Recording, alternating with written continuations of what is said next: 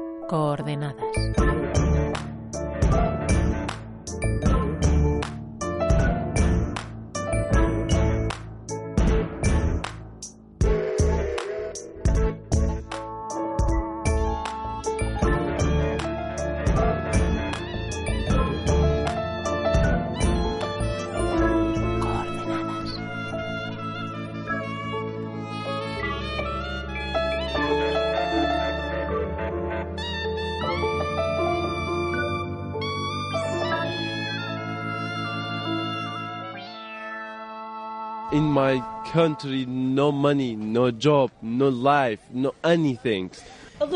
Es injusto. Los sirios no se merecen esto. Huimos de nuestro país, del hambre y de la guerra, y nos hemos convertido en refugiados. Yo puedo aguantar un día sin comer, pero mi hijo no. This is war.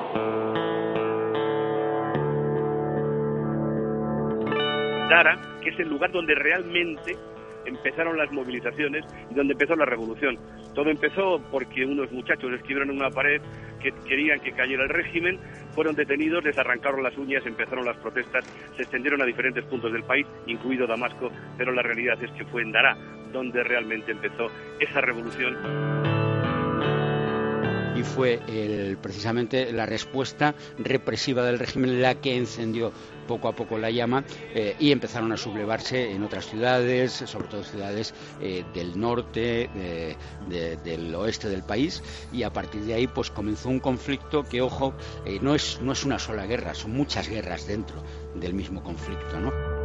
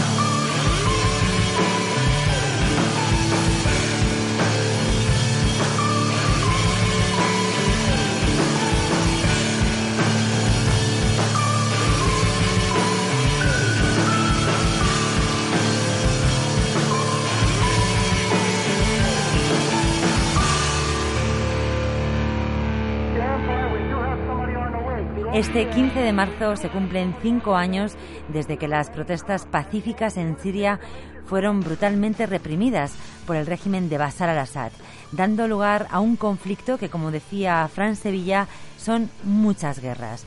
Es un relato en el que la Unión Europea está aportando la peor versión de sí misma con la emergencia abierta y desangrándose día a día gesta un acuerdo con Turquía que supondría más violaciones de derechos humanos.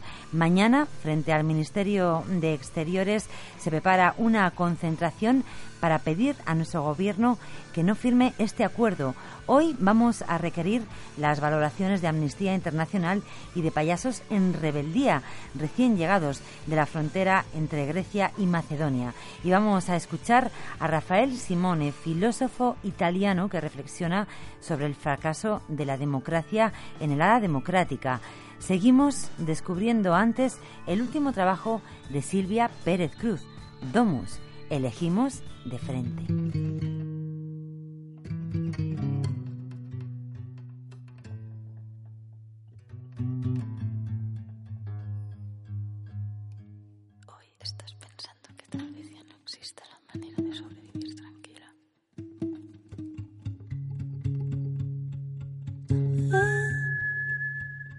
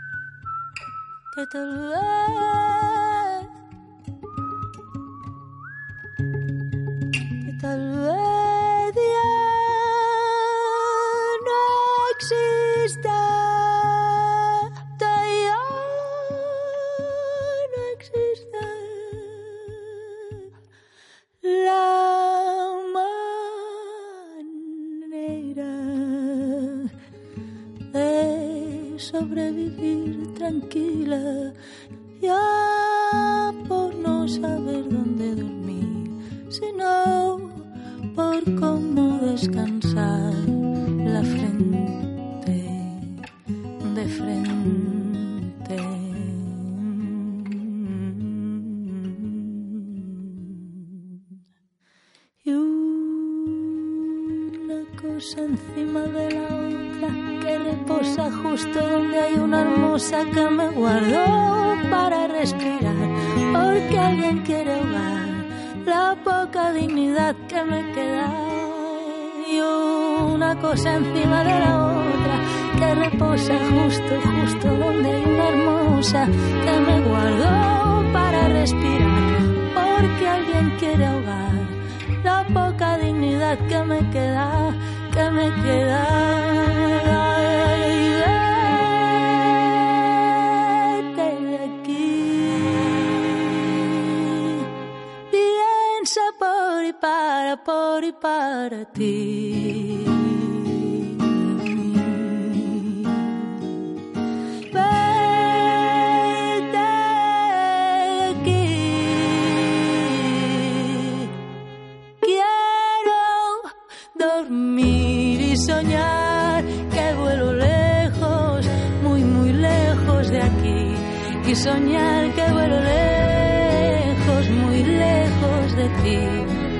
y soñar que vuelo lejos,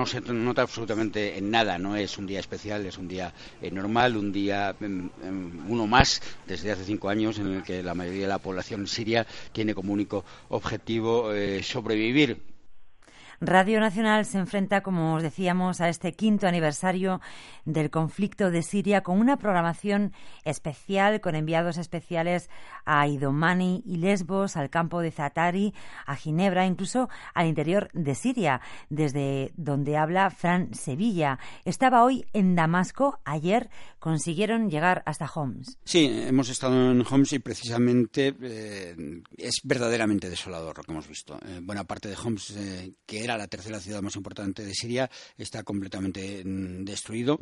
Eh, es un paisaje que, sobrecoge cuando caminas ahí en, por medio de las calles y, de esas avenidas flanqueadas por, por, los esqueletos de los edificios en ruinas, eh, derruidos, eh, hechos un amasijo de hierro y hormigón, todo de color gris, todo impregnado de óxido y además en medio de un silencio sepulcral. La verdad es que es un lugar donde no hay el más mínimo signo de vida y eso impresiona. Un, paisaje como el, del fin de una civilización, como el de, una hecatombe de proporciones indescriptibles. pero es que eso es lo que ha ocurrido, una, auténtica hecatombe que ha arrasado con buena parte de lo que era la ciudad, eh, mm, incluido además eh, el centro, el patrimonio histórico, ¿no? como el zoco cubierto y otras zonas. Hacía esta descripción de Homs, recordamos, pero lo hemos contado muchas veces, que más de 11 millones de personas se han visto obligadas a abandonar sus hogares y muchos eh, saliendo, consiguiendo salir de las fronteras de Siria. Desde Idomeni esta mañana, Guillaume Bontux hablaba con algunos refugiados como Mohamed que viene del Kurdistán iraquí, tiene 22 años, está aquí en Idomeni con su hermana de 20 años y sus padres que regentaban una panadería y una tienda de helados. Él eh, trabajaba como albañil hasta que el conflicto en Irak y Siria le obligue a salir del país. I won't go to the life, go to the life. Quiero buscar la vida, nos explica Mohamed, soy una persona, no soy un animal y en mi país se están comportando como animales. Toda la familia de Mohamed eh, salió de Irak hacia Turquía, donde estuvieron dos años sin dar a conocer su condición de kurdo. Y Mohamed lo tiene claro, no quiere volver a Irak. In my country, no money, no job, no life, no anything. En mi país no hay dinero, no hay trabajo, no hay vida, no hay nada, dice Mohamed, que ha decidido venir a Europa con toda su familia. No tiene preferencia, iría a cualquier país europeo dispuesto a acogerles. Lo que no se esperaba es lo que ha encontrado aquí en Idomeni. All of them fighting with, uh, uh, food. Todo el mundo se um, pelea por la comida, se pelea por una manta, se enfada Mohamed, que no entiende cómo se puede dejar a tantas personas en Europa en estas condiciones de vida tan duras. Pues nosotros tampoco lo entendemos y vamos ahora con nuestra compañera Cristina Sánchez. Nos atenderá mañana desde Lesbos, como cada miércoles. Esta mañana hablaba con Ángel, uno de los voluntarios de Proactiva que están salvando vidas directamente del mar. Bueno, Ángel, eh, es cierto que hemos visto en los últimos días cómo ha disminuido el número de embarcaciones. No sé si vosotros eh, tenéis alguna razón, alguna explicación a esta reducción del número de barcos. Quizás la presencia de la misión de la OTAN, de la misión de vigilancia de la Unión Europea, de las eh, autoridades griegas. Efectivamente, sí, se han, se han visto menos embarcaciones llegar a la costa efectivamente los guardacostas turcos, eh, griegos mejor dicho, em, intersectan ahora los dinguis de camino. Y nada, lo que te puedo decir es que los intersectan y vuelven hacia dirección hacia Turquía. No sé si no sé el destino porque no seguimos las embarcaciones griegas, pero efectivamente se ha reducido bastante la llegada. Bueno, este es eh, tu segundo relevo, te marchas en apenas unas horas eh, de Lesbos. La anterior vez estuviste en diciembre. ¿Has notado mucha diferencia de cómo fue tu trabajo en el mes de diciembre a cómo ha sido durante las últimas dos semanas? Pues sí, sí, la verdad que sí. Ha, mermado mucho, ¿no? hay mucho menos trabajo, pero la función es la misma, ¿no? ¿Tienes alguna historia de ese mes de diciembre en el que veíamos esas imágenes de prácticamente decenas de, embarcaciones llegando a esta costa en la que estabais eh, vosotros que, se te haya quedado grabada especialmente dentro? No, yo creo que realmente todas, ¿no? No en especial, todas te quedan marcadas, ¿eh? Pero bueno, para eso estamos aquí. Pues en el quinto aniversario de la guerra de Siria, Amnistía Internacional, junto con otras organizaciones, ha hecho un nuevo llamamiento a la comunidad internacional para que proteja a la población civil. Estamos en contacto con Eva Suárez Llanos. Ella es la directora adjunta de Amnistía Internacional aquí en España. Eva, buenas noches. ¿Qué tal? Buenas noches. Bueno, Eva, aquí tratamos siempre de buscar relatos en primera persona, pero en esta crisis las cifras eh, son demoledoras. Lo habéis recordado en este quinto aniversario. La mitad de la población ha tenido que abandonar sus hogares. Recuérdanos cuáles son, bueno, pues esos datos que, que, deja la guerra. Las cifras son estremecedoras en, cualquier caso. Quizá lo, más conocido es que efectivamente la mitad de la población ha tenido que, abandonar sus hogares y son casi 5 millones de personas las que han tenido que, salir del país y en su inmensa mayoría están en condiciones muy precarias en, los países vecinos como Jordania, como Turquía, con 3 millones de, refugiados, como Líbano, con una cuarta parte de, su población eh, refugiados procedentes de, Siria. Pero estamos hablando también de, millones de niños y niñas, se calcula que unos siete millones y medio de, niños y niñas que han sido afectados también por el con, sus casas eh, destruidas, con unos, una bajada en los niveles de escolarización eh, espectacular. Hablamos de medio millón de personas que están asediadas en lugares en los que es prácticamente imposible el acceso a, comida, a servicios básicos, al agua, a servicios médicos, eh, mucho menos. Las cifras son estremecedoras y, con motivo del quinto aniversario, una vez más recordamos que la comunidad internacional realmente no se ha tomado en serio la protección de, la población, tanto dentro de, Siria, intentando abordar en serio la situación del país. Recordemos que lo que ha ocurrido, esto empezó siendo una represión brutal de unas protestas pacíficas y ha acabado en una situación en que los crímenes de, guerra y los crímenes de lesa humanidad son eh, prácticamente cotidianos y la comunidad internacional ha sido muy tibia en sus actuaciones, incapaz siquiera de imponer un embargo de armas al régimen sirio o de llevar la situación al Tribunal Penal Internacional y desde luego desatendiendo también la situación humanitaria brutal, tanto dentro del país como también la que están sufriendo las personas refugiadas que están obteniendo una respuesta, lo estamos viendo en Europa estos días. y, ojalá que finalmente no se confirme el acuerdo eh, de la Unión Europea eh, esta, esta misma semana. Estamos viendo que la respuesta es completamente tacaña, insuficiente y muy alejada del derecho internacional y de los derechos de dar respuesta a los derechos de estas personas. Pues luego vamos a volver a comentar algo sobre, sobre ese acuerdo, pero la sociedad civil, em, como hemos explicado muchas veces, sigue reclamando todo tipo de medidas. No sucede nada mientras, por ejemplo, 13.000 personas continúan retenidas en la frontera de Grecia y Macedonia. Les atienden algunas organizaciones, pero sobre todo muchísimos eh, voluntarios, algunos tan inesperados como los payasos. Y estamos en contacto con Iván Prado, el líder de payasos en rebeldía. Iván, buenas noches. Buenas noches, Esther, un gran placer. Pues recién llegado de Idomeni, Iván, dices, no es un campo de refugiados, es un campo de concentración. ¿Qué habéis encontrado allí, Iván? Bueno, pues imágenes dantescas.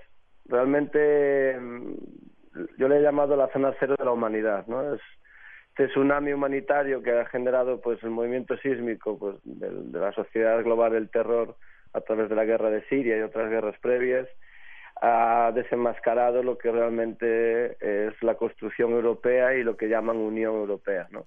que es un lugar donde se dejan a 13.000, 14.000 almas abandonadas, varadas ahí en mitad de un mar de lodo, en donde cuatro o cinco ONGs importantes intentan hacer lo que pueden, pero que están completamente desbordadas y lo que sí nos falta son policías, vallas, concertinas, represión y sobre todo negación a la gente al derecho, al libre derecho de, huir de una guerra y, y, moverte por el mundo en busca de una vida digna, ¿no? Pero también hemos visto gente muy digna, gente que nos sonreía, que nos quería, que nos daba su comida, que me regalaban sombreros, que nos abrazaban, que me subían en hombros y me ponían a bailar porque era un payaso intentando acompañarlos en ese momento de dolor. Y ahí también vimos que, que donde la sociedad eh, del capital y del mercado, donde los gobiernos de derecha de Europa eh, trafican con seres vivos, hay personas que huyendo del genocidio todavía tienen un punto de luz de, humanidad y, saben reír y saben abrazar. Pues eh, como dices esto en una carta de un nómada cirquero de todos los tiempos, en Idomeni no hay baños, ni médicos, ni cobijo, ni comida, ni higiene, pero hay humanidad, como estás explicando, y, niños, Iván, porque esa es una de las características de, esta crisis, son familias enteros, nos explicaba, bueno, em, Eva, como hay siete millones y medio de niños y niñas afectados por este conflicto. ¿Cómo es la situación de estos niños allí? Pues se les ve la mirada perdida, se les ve con, temor, se les ve con, mucho desánimo, pero claro, nosotros somos payasos, por lo tanto cuando llegamos allí vestidos de payaso, con, nuestras tonterías, nuestras tartas de nata y nuestros malabares, eh, se encienden como en cualquier otro lugar del mundo. Nosotros que ya hemos trabajado incluso bajo las bombas en la franja de Gaza y hemos visto a estos niños pues que sufren la guerra directa, eh, no los había visto yo nunca tan abandonados y desamparados como en esta ocasión, ¿no? Eso, pero eso sin, sin evitar que, pues eso, desde que me regalaban sus zapatos porque yo iba de payaso descalzo, por hacer un, una analogía con su realidad, hasta darnos sus bocadillos o, o pedirnos que no nos vayáis, que no nos fuéramos de donde estábamos, no os vayáis, no os vayáis, porque realmente conectan con nosotros y acaban pues a mí de, demostrar que son una promesa de futuro, ¿no? Que mientras el ser humano tenga la capacidad de, de, sonreír, reír y alegrarse, aunque sea con una tontería de un payaso, algo bueno podremos hacer de este mundo que cada vez eh, apunta al desastre y a la zona más oscura. Pues eh, Eva, nos hablabas antes, nos comentabas antes, eh, bueno, nos recordabas esa reunión del Consejo Europeo y ese acuerdo que se está eh, gestando.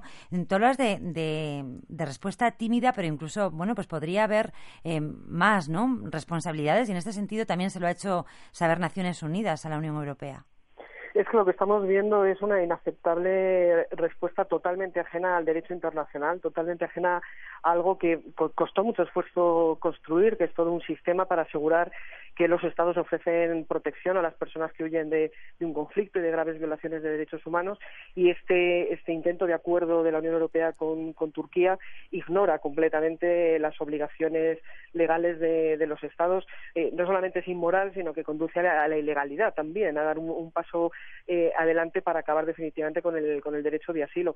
Y por eso mismo mañana, eh, en vísperas de, este, de este acuerdo y un ratito antes de que el secretario de Estado para la Unión Europea esté compareciendo en el Congreso, vamos a hacer un, acto desde Amnistía Internacional y con otras 16 organizaciones delante de la sede del, Ministerio de Asuntos Exteriores con unas tiendas de campaña simbólicas eh, eh, eh, para, recordar la, situación de lugares como Idomeni, donde efectivamente la gente está en condiciones tremendamente precarias, pero, pero también recordemos desde hace algunos desde hace años en los campos de, refugiados de, Jordania o, de Líbano y con un mensaje claro que es stop a este acuerdo y no al mercadeo de, las personas refugiadas. Y ojalá que toda esta presión que se está generando por parte de la sociedad civil en España, pero también en otros lugares de, Europa, con esto por lo menos consigamos parar lo que sería un, un retroceso, un importantísimo paso atrás en la protección de los refugiados y ojalá pueda ser el comienzo de un camino en que de verdad los estados se tomen en serio su obligación de proteger a estas personas.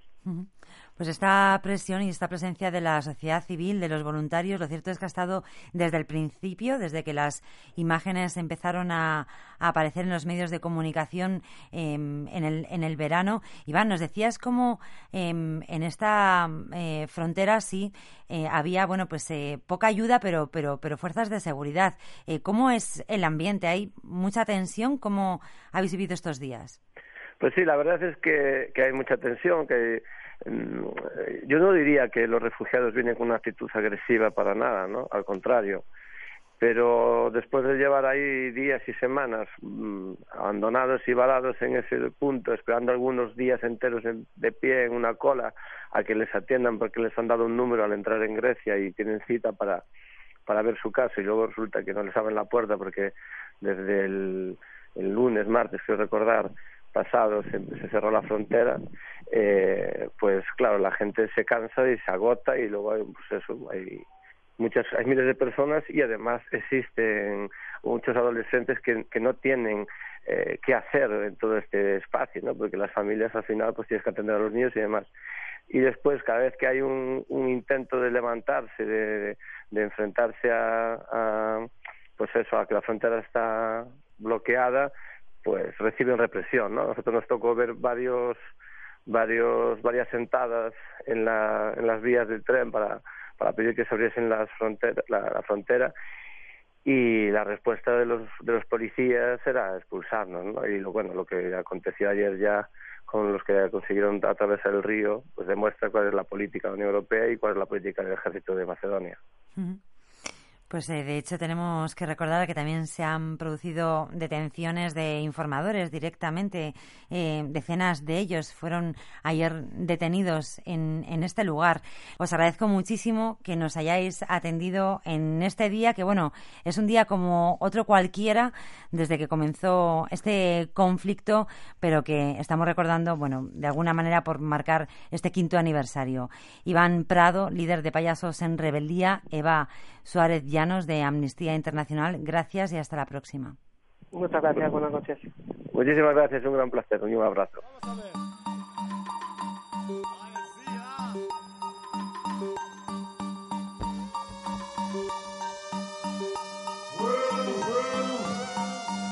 La vida es un fruto no caído aún del árbol, que espera un sol más fuerte para caer en tierra más jugosa el mozo no probó la manzana de Adán que deja al descubierto las vergüenzas.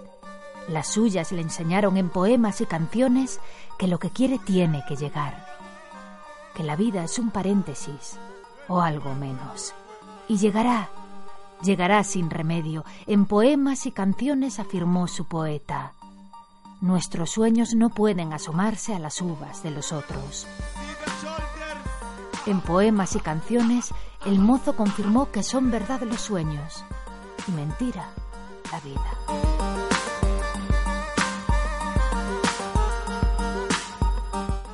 Dentro de poco, un poema de Muhammad Abu Laban.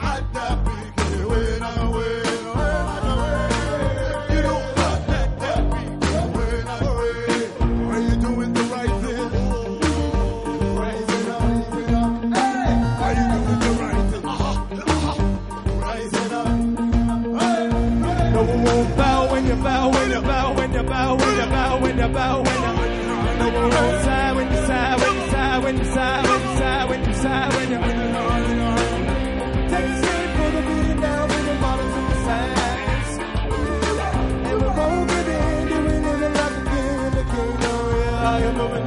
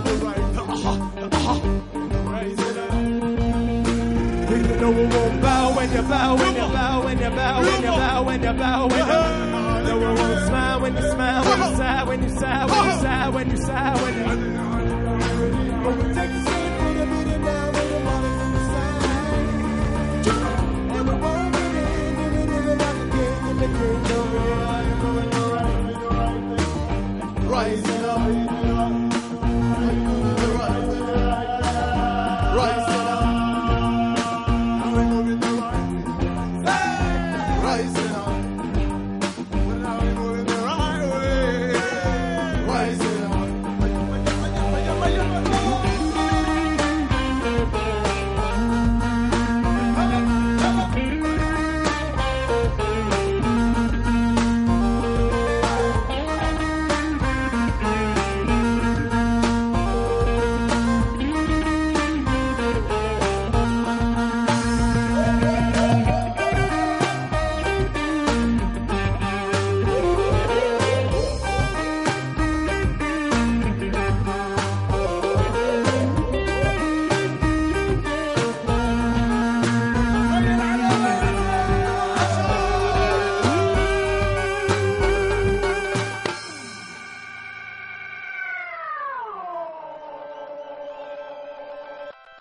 es profeta en su tierra y hemos necesitado el talento y el buen humor de Emilio García Ruiz, del Washington Post, para contarnos en qué se ha equivocado, para señalar con el dedo al elefante y decir, el 80% de tus lectores no visitan tu sitio, el 70% están entrando por el móvil, contrata ingenieros, haz vídeos de 360 grados, publica en Snapchat.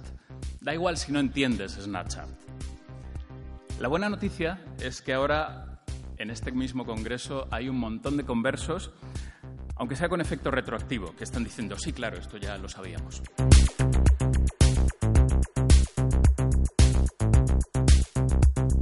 Darío Pescador nos ofrece las conclusiones de la decimoséptima edición del Congreso de Periodismo Digital celebrado en Huesca la pasada semana. Dicen vamos a mantener el papel, pero solo mientras haya quien lo pague. Y cada vez son menos. La mitad de los lectores de papel se han marchado y no van a volver.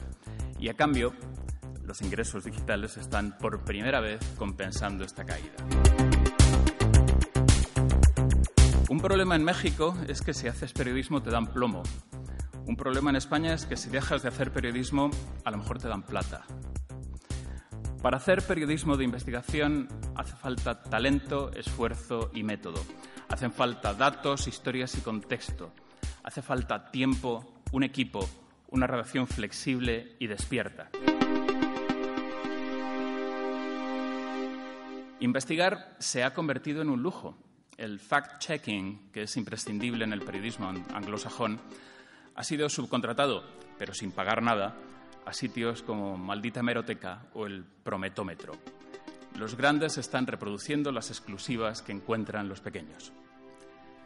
Los elefantes blancos, en los grandes medios, están por fin tomando nota de esta competencia y les está animando a cambiar, porque, como dijo el director del Mundo, la marca ya no garantiza la supervivencia.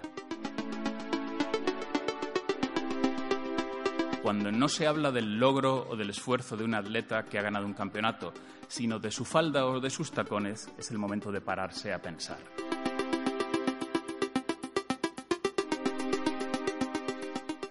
Radio 3, 3, 3. Radio 3. Radio 3, 3. Seguimos recordando la fiesta de la radio encendida. Puedes revivirla siempre que quieras en los podcasts o con la aplicación para móviles de Radio 3. El concierto de Belaco comenzaba así. Kate.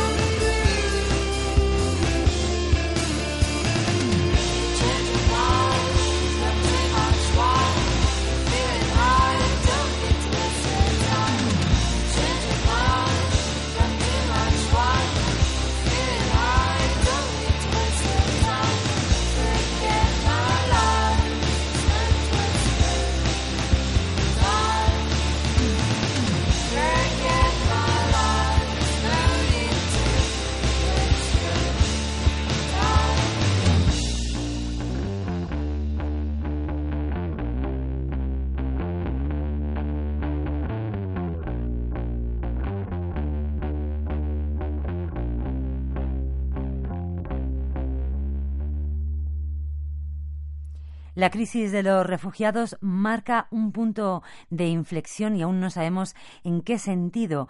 Algunos son tan pesimistas como Rafael Simone. Este lingüista y filósofo italiano cree que el mundo va camino de convertirse inevitablemente en un mundo de derechas. Así lo decía en El monstruo amable. Ahora, en su nuevo libro, El hada democrática reflexiona sobre el fracaso de las democracias, acosadas por sus propias criaturas y los extremismos que han crecido en su seno.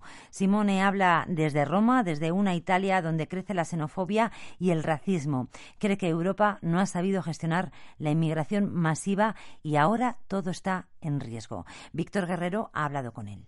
Profesor Simone, las democracias europeas se han aliado, se están aliando con Turquía para deshacerse de decenas de miles de personas, de refugiados, saltándose algunas normas de esas mismas democracias. ¿Qué le parece lo que está sucediendo? Yo creo que no para formular alabanzas hacia, hacia mí mismo, pero mi libro que apareció hace seis meses en Italia, contenía con respecto a los hechos actuales una, una, especie de profecía, digamos una previsión que era por otro lado fácil para hacerse, es decir, la democracia es acogedora en general, pero su capacidad de acogida no puede llegar a punto de contener millones de personas este flujo de migrantes en Europa que pasen por Turquía o que pasen por Libia es igual, eh, constituyen un estrés fatal que puede ser fatal para las mismas estructuras democráticas. Porque aunque los políticos digan eh, que tienen que ponerse de acuerdo para que todo, cualquier inmigrante eh, encuentre hospitalidad en Europa, el pueblo, la gente, los ciudadanos se sienten y, improvisamente, de repente, se sienten en peligro y tienen la impresión de estar a punto de perder algo para ellos mismos. Es una situación de estrés gravísimo y yo creo que va a ser uno de los momentos, digamos, una, una especie de estrés test como para los bancos, de estrés test del paradigma democrático eh, como tal. ¿Le parece a usted que están en riesgo los propios sistemas democráticos europeos? Por supuesto que sí, por supuesto que sí, porque la democracia está modelada para practicar una acogida de, nivel razonable, no para aceptar enteros continentes que se que proceden, que se, se, se transfieren de un sitio a otro eh, esperando encontrar hospitalidad en Europa, que es un territorio, por otro lado, relativamente pequeño. Además, hay la variable religiosa, que es una variable fundamental. No se puede olvidar de ninguna manera que la mayoría, si no todos, estos emigrantes son musul musulmanos. Yo no me sorprendería para nada si las democracias europeas tomaran decisiones no democráticas, es decir, si interrumpieran, si se encontraran en la necesidad de interrumpir momentáneamente los mecanismos típicos y clásicos de la democracia europea. Entonces, ¿la democracia puede acabar consigo misma, desbordada o devorada por sus propias criaturas? Es una de las paradojas de la democracia como paradigma, es un tema que discuto yo en mi libro. La democracia tiene en sí misma el peligro de, de derrumbar. Por otro lado, históricamente tenemos varios ejemplos, ¿no? Mussolini y Hitler llegaron al poder a través de mecanismos democráticos, a través de elecciones. La elección es una puerta abierta en el abismo, es, es, un, es un fenómeno históricamente muy bien conocido. Y uno de los mecanismos que discuto en mi libro es el que llamo de la inclusión ilimitada. Es decir, los mecanismos democráticos prevén que cualquier persona huyendo de cualquier situación complicada, difícil, de opresión, de amenaza, de peligro, etcétera, pueda presentarse a la puerta de cualquier democracia y ser recibida, ser acogida. Este mecanismo está previsto para pequeños no números, para la gente que, que, huía de Alemania en la época del nazismo, para centenas o millares de miles de personas, no para millones de personas. Pues estamos en este momento en una situación típica de la, hada democrática, es decir, esta, hada que es generosa, acogedora y que siempre está dispuesta a recibir personas, en este momento se encuentra en gravísima dificultad porque el, tamaño, la dimensión del fenómeno es talmente grave, tan grande, que nadie la puede ges gestionar de manera, eh, concreta y, y solucionadora. En España, según la última gran encuesta del CIS, del Centro de Investigaciones Sociológicas, solo el 3,3% de los ciudadanos ve la inmigración como un problema preocupa mucho más la corrupción, el paro o la situación económica en general. ¿Qué pasa en Italia? ¿Ocurre lo mismo? No sé si hay uh, estadísticas o sondajes sobre este tema, pero por lo que se, se, escucha en la calle, en las discusiones, en la tele, en los medios, la situación es mucho, mucho menos positiva que en España. Vosotros, por otro lado, no tenéis el fenómeno de manera impactante y contundente como nosotros. Aunque la, la, la cuestión geográfica sea a vuestro desvantaje como a, nuestro desvantaje. Esta gente llega por, uh, por Sicilia y va a llegar por Puglia, la región del tacón de, del, bote, del bote de Italia, y por Trieste, la, zona nor, noroeste, nor, noroeste, pues tenemos varios puntos de pasajes que constituyen problema. Además, además, Italia tiene un par de partidos de derecha muy, muy fuertes, muy drásticos en las posiciones que, toman, que van soplando de manera totalmente desfachada sobre, sobre este tema. Y como consecuencia las varias elecciones que hemos tenido recientemente y las próximas que tendremos en Roma, en Milán, en Nápoles, en muchas ciudades de grandísima importancia, están inciertísimas porque lo que prevemos es que la derecha irá a ganar exactamente por, por estas razones, por el miedo a lo, los inmigrantes, el miedo a la inmigración. En su opinión, Europa está dejándose arrastrar por lo que piden movimientos y partidos ultraderechistas y xenófobos. Lo que pasa se ve con claridad extrema en Europa central. Hungría, Eslovaquia, Polonia, ¿no? que están eh, renunciando a los principios básicos de la democracia de la Unión Europea para regresar a sus modelos autoritarios tradicionales. Ahí se ve lo que puede ser Europa. Europa misma en este momento como conjunto de, país -naciones, de países naciones está en gravísima dificultad porque las opiniones, las posiciones son distintas y no se, no se, no, se consigue llegar a una posición unitaria con respecto a este problema. Es una, eh, puede ser este de la inmigración uno de los fómites, eh, de los fomentos de la disolución de, Europa como tal. Estamos conversando con Rafael Simone, que es lingüista, filósofo y profesor de la Universidad Romatre.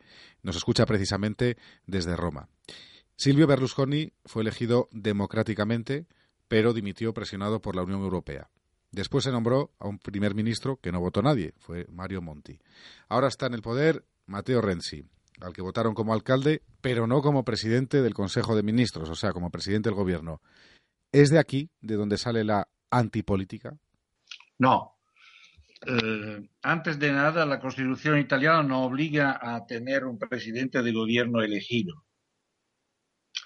El presidente de gobierno es, indicado por el, jefe del Estado y no tiene que ser diputado. Pero pese a, es, pese a, este aspecto constitucional, el hecho es que eh, Renzi y los suyos nunca han pasado por elecciones de, ningún tipo. Tampoco los suyos, tampoco los diputados, no solo él.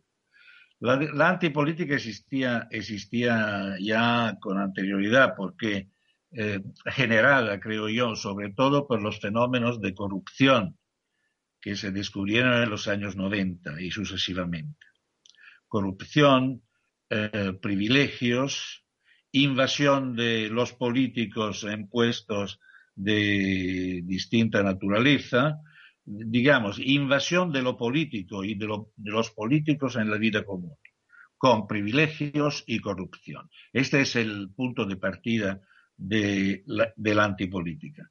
Otro punto de partida importantísimo, sobre todo en Italia, pero también me parece eh, en España, es la fragmentación de la izquierda. Uh, una izquierda unida, pese a los nombres que existen, no existe y parece, por lo visto, que no puede existir, no, so, no sé por qué. Es una de las paradojas de la, de la situación política europea. Las izquierdas nunca están unidas y este fenómeno de fragmentación eh, hace que las derechas sean cada vez más fuertes. Derechas de, distinta, de distinto tipo, por supuesto, no necesariamente, no obligatoriamente derechas fascistas, pero, por ejemplo, el partido, el partido que está en el poder en este momento en Hungría es un partido de derecha dura, de derecha fuerte, que no practica violencia física, pero sí violencia institucional, que es otro tipo más moderno de violencia, ¿no? Estamos todos, creo yo, el, el éxito de la Liga, por ejemplo, en Italia, es indicador del hecho de que estamos todos eh, al borde de una situación parecida, de pasar de la democracia de centro, izquierda, digamos, a una democracia debilitada más de derechas. En su libro, en El Hada Democrática, usted reflexiona sobre el florecimiento de los movimientos, también sobre las debilidades de la democracia. ¿Qué cree usted que está debilitando este sistema? Sí, lo que está debilitado es la democracia que pasa por las instituciones, partidos, parlamentos, eh, cargos, etcétera, magistraturas. Este, este es el aspecto de, de lo democrático que está debilitado. Por otro lado, hay una energía ciudadana que tiene que expresarse en alguna manera. Las instituciones ya no son suficientes para dar expresión a esta energía. Y por eso, en mi opinión, eh, la gente, para así indicarla, la gente va buscando otras maneras de expresarse. La primera manera es salir a la, calle y, y, crear movimientos. Los movimientos tienen en común, es un tema que discuto largamente en mi libro, lo genérico de sus propuestas, que en unos casos, sobre todo, es una protesta negativa contra algo, en nombre de no se, no se sabe qué. El elemento genérico, el elemento energético, es decir, estamos todos juntos y hacemos algo. Y por eso, en la mayoría, en la mayoría de los casos, se disuelven completamente pasados unos años o unos semestres, incluso como el famoso movimiento de los indignados españoles, que fue el origen de todo esto, o como el Occupy Wall Street en los Estados Unidos. En el momento en el que se concretiza, se, se, se consolida eh, el movimiento, se convierte pronto en, en, partido, como en el caso, el caso del movimiento Cinco Estrellas italiano. Pero, ¿cómo no tiene, y Podemos en España, pero cómo no tienen banderas culturales, cómo no tiene referencias y tradiciones importantes a sus espaldas, estos grupos son frágiles. No tienen como el marxismo la tradición marxista o como el liberalismo la tradición liberal, incluso tradición de libros, de autores. No tienen nada parecido y por eso tienen una fragilidad intrínseca al momento de convertirse en partidos. Los que se está notando muy, claramente en Italia y que creo yo, sin, hacer, sin querer hacer profecías negativas, se, se verá rápidamente también en España. ¿Qué alternativa cree usted que tienen los sistemas democráticos para evitar esta deriva autoritaria de crisis casi terminal de la magia del hada democrática, como dice usted en su libro?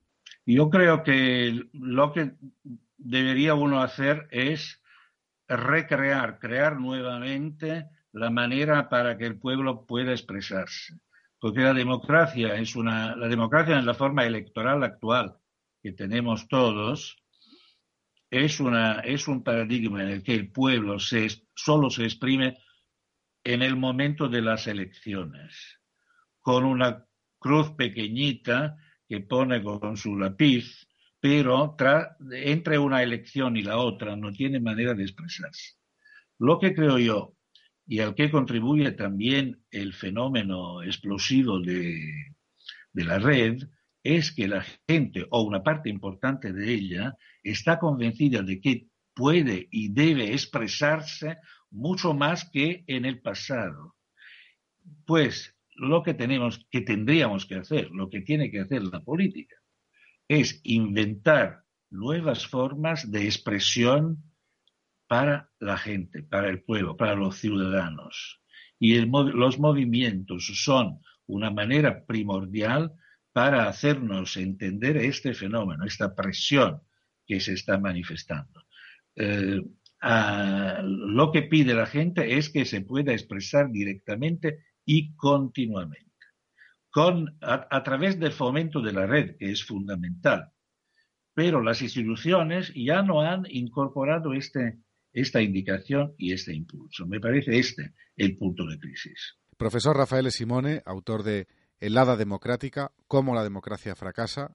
Gracias por atendernos y hasta la próxima. A usted gracias.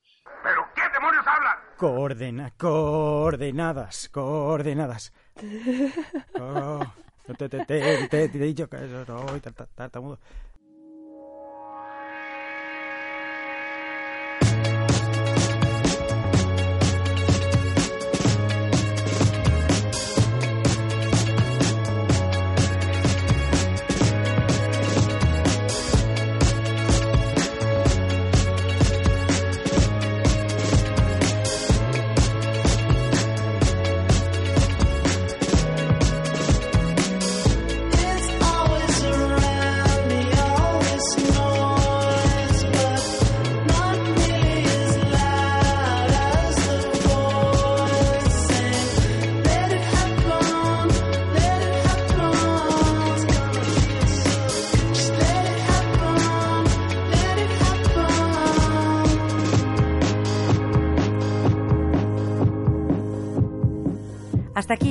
Una nueva edición de Coordenadas. Nosotros nos vamos, pero recordamos que mañana seguiremos hablando de este quinto aniversario de la guerra de Siria.